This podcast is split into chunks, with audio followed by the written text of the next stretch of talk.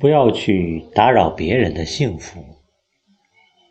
故事一：上学时，一个女同学趁小长假到外地与男朋友小聚。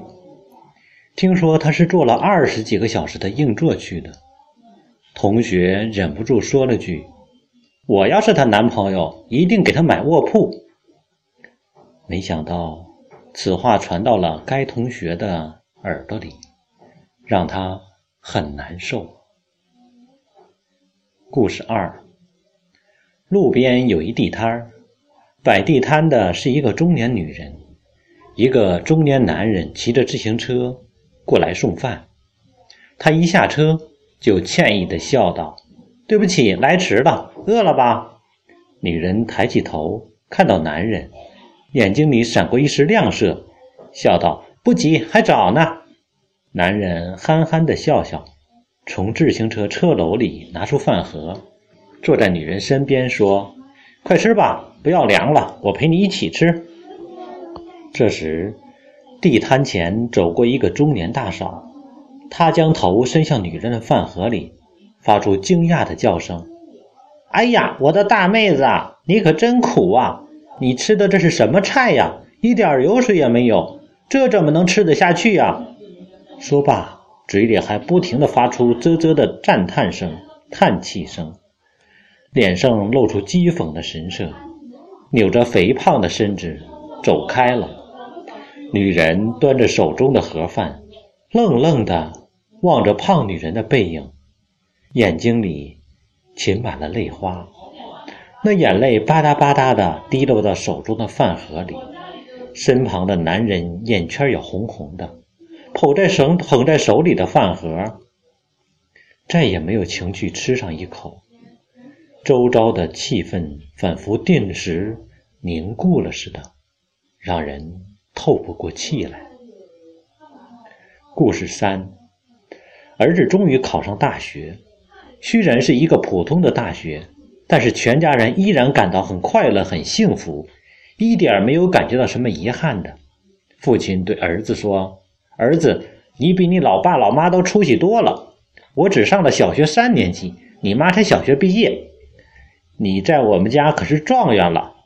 儿子羞涩的笑了笑，笑得很甜，很舒心。全家人带着一种幸福和喜悦的心情送儿子到车站去上学。突然，有了拍，有人拍了一下他的肩膀。他一看，原来是自己的一个熟人。也来送儿子去上学。熟人问：“你儿子考上的什么大学？”他刚说出校名，熟人脸上立刻露出惊讶的神色，说道：“你儿子考的这是什么大学？那个大学上了也白上，那个大学毕业的学生根本找不到工作。我儿子可比你儿子强多了，他考的可是名牌的大学，毕业了人家单位都抢着要，月薪最少八千块了。”熟人的脸上露出轻蔑的神色，说罢，转身走了。他们望着熟人一家远去的背影，目光一下子暗淡了下来。刚才一家人的幸福和甜蜜，在熟人叽里呱啦一阵连珠炮似的质问质答，荡然无存，心从火热降到冰点。再看帅气的儿子。眼睛里也噙满了晶莹的泪花。我们每个人都有各自的幸福，也都有各自幸福着的方式。有的人的幸福是来自一个钻戒，有的人的幸福是来自一杯奶茶，有的人的幸福或许就是爱人对自己的一个微笑，一句关心的话。无论是什么。我们都会因为这个幸福的触点而幸福着。我们不要打扰他人的幸福，幸福也是一个人的隐私。在你眼中看到的是一种苦难，在别人的心里，也许正是一种幸福。